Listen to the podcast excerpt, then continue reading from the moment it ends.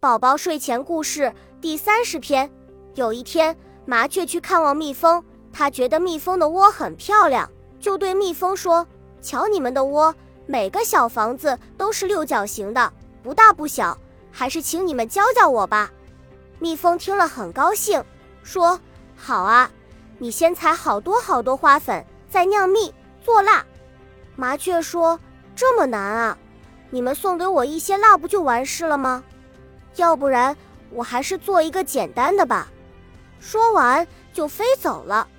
第二天，麻雀又去看望燕子，它想，我也可以跟燕子一样有这样一个漂亮的窝，就对燕子说：“燕子，燕子，你们多幸福，在人们的屋檐下做成窝了。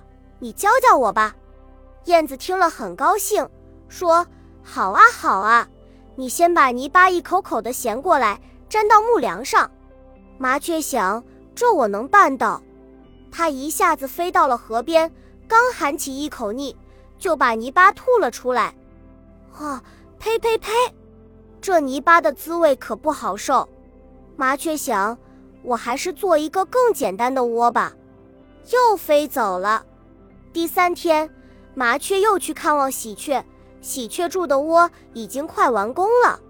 麻雀说。喜鹊，喜鹊，让我看看你是怎么筑窝的。喜鹊听了很高兴，说：“好啊，欢迎你做我的邻居。你叽叽叽爱聊天，我叉叉喳爱说话，咱们住在一起，热闹多了。你把树枝一根根搁在树杈上面，就做成窝了。”麻雀衔了一根小树枝，把它搁在树杈上，没想到小树枝没搁住，掉到了地上。麻雀又飞到地上，把它衔起来，小树枝又掉了。麻雀想，喜鹊在树上筑窝，挡不住风雨，也不稳当，还是跟它再见吧。从此，麻雀再也不想学做窝了。